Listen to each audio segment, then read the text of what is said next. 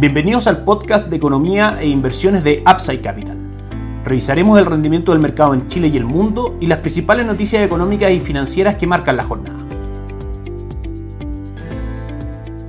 Muy buenas tardes, ¿cómo están ustedes? Soy Ramiro Galeano, fundador de Upside Capital. Bienvenidos a otra edición más de Mercados en Upside Capital. El día de hoy, por algunos compromisos impostergables de hoy día en la mañana, vamos a subir la edición de este día de este podcast a esta hora, donde vamos a hacer una rápida revisión del valor de los activos locales, lo que está ocurriendo en el mercado local e internacional, principalmente entre Rusia y Ucrania, y el desempeño de los principales activos que monitoreamos constantemente. Vamos a Chile. Ayer el IPSA cerró un 1.17% abajo, perdió los 4.500 puntos, cierran 4.472.86, dejando el retorno durante el año 2022 en un 3.82%, en línea con lo que ha ocurrido con los mercados del mundo, que en general han tendido a caer fuerte, producto de la incertidumbre del conflicto entre Rusia y Ucrania. El cobre ayer siguió subiendo un 0.6%, en línea con lo que ha pasado con los commodities, cerró un 4.54% y eso hizo que el dólar en Chile retrocediera aún más, una fuerte caída de 7 pesos en la jornada de ayer, la apertura fue en 7.98 y el cierre en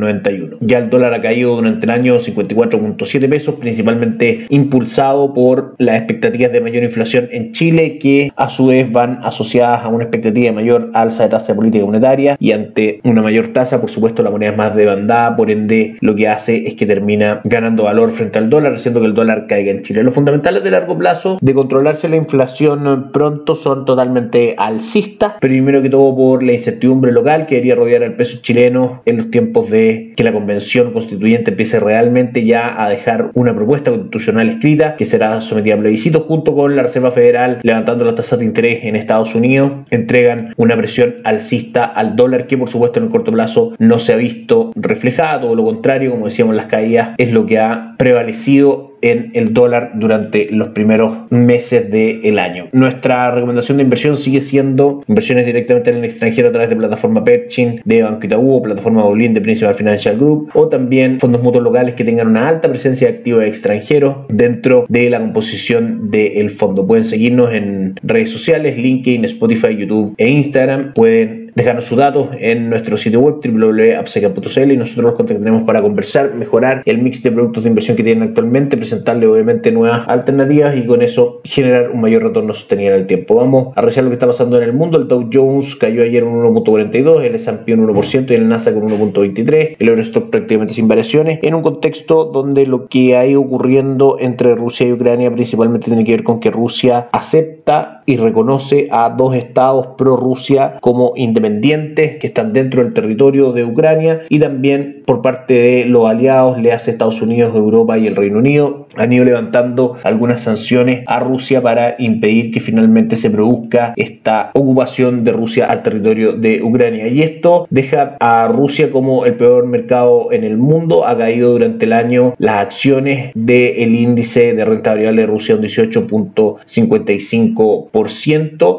y ha elevado por supuesto muy fuerte, por ejemplo, el petróleo que tiende a subir por especulaciones del mercado respecto a dificultades en su transporte o en su producción producto de una eventual guerra. Sube ayer un 0.97 hasta 96 hasta 96.32 el petróleo Brent y el WTI sube un 1.41 hasta 92.45. Ambos han subido aproximadamente un 25% durante el año 2022. Entonces han sido, como les decía, las dos noticias más importantes. La primera, este reconocimiento de Rusia de estas regiones como independientes dentro del territorio de Ucrania y el segundo, las sanciones que Estados Unidos, el Reino Unido y la Unión Europea en general han ido manifestando que ejercerían sobre Rusia de ejecutarse su invasión a territorio ucraniano. La última noticia que hemos tenido es que las autoridades ucranianas avanzan hacia la declaración de estado de emergencia en todo el país. La medida fue anunciada por el secretario del Consejo de Seguridad y Defensa, Oleksiy Danilov, y permitiría a las comunidades de 41 millones de habitantes de todo el país imponer mayores restricciones. Claramente esto sigue avanzando o al menos no retrocediendo en cuanto a incertidumbre por supuesto que eso golpea el valor de los mercados que vamos a ver en este minuto cómo están funcionando. Partimos por Chile, el mercado local cae fuerte, un 1.42% en un contexto donde claramente la incertidumbre local junto con la incertidumbre internacional, producto principalmente de este conflicto entre Rusia y Ucrania, hace que el valor de los activos tienda a caer. 1.42% entonces cae la bolsa local. El dólar 7.91,35, niveles muy similares del cierre del día de ayer. Si nos vamos al dólar index, el dólar en el mundo en general está subiendo subiendo un 0.10%. En cuanto a commodities, el cobre a esta hora cotiza con una caída del 0.42 y el petróleo Brent con una alza del 0.3%. El cobre cotiza en 4.49 y el petróleo Brent en 97.12 dólares por barril de petróleo. En el mundo la jornada en Asia fue mixta, el Nikkei 225 cayó fuerte un 1.7, sin embargo el Hansen de Hong Kong ganó un 0.60 y el índice de Shanghai ganó un 0.93. Europa, todas las plazas negativas excepto la del Reino Unido, cayendo el Eurostock 600 un 0.28, el DAX alemán un 0.42 y en Estados Unidos ya por lo menos después de un gran día de pérdida el día de ayer, el Dow Jones transita en terreno positivo un 0.22 arriba, el S&P 500 un 0.11 y el Nasdaq cae levemente un 0.11% también. En cuanto por último a calendario económico, conocimos cifras de inflación en Europa en línea con lo que se esperaba, a lo menos en ese sentido la inflación no supera lo que esperaba el mercado y vamos a ver si es que eso también trae un poco de optimismo a la renta variable. Con eso cerramos el podcast del día de hoy. Que tengan una excelente tarde. Nos encontramos mañana. Chao, chao. Gracias por escuchar el podcast de Economía e Inversiones de Upside Capital. Te invitamos a visitar nuestro sitio web www.upsidecap.cl y contactarnos para brindarte una asesoría objetiva, sin sesgo y con una mirada global para tus inversiones.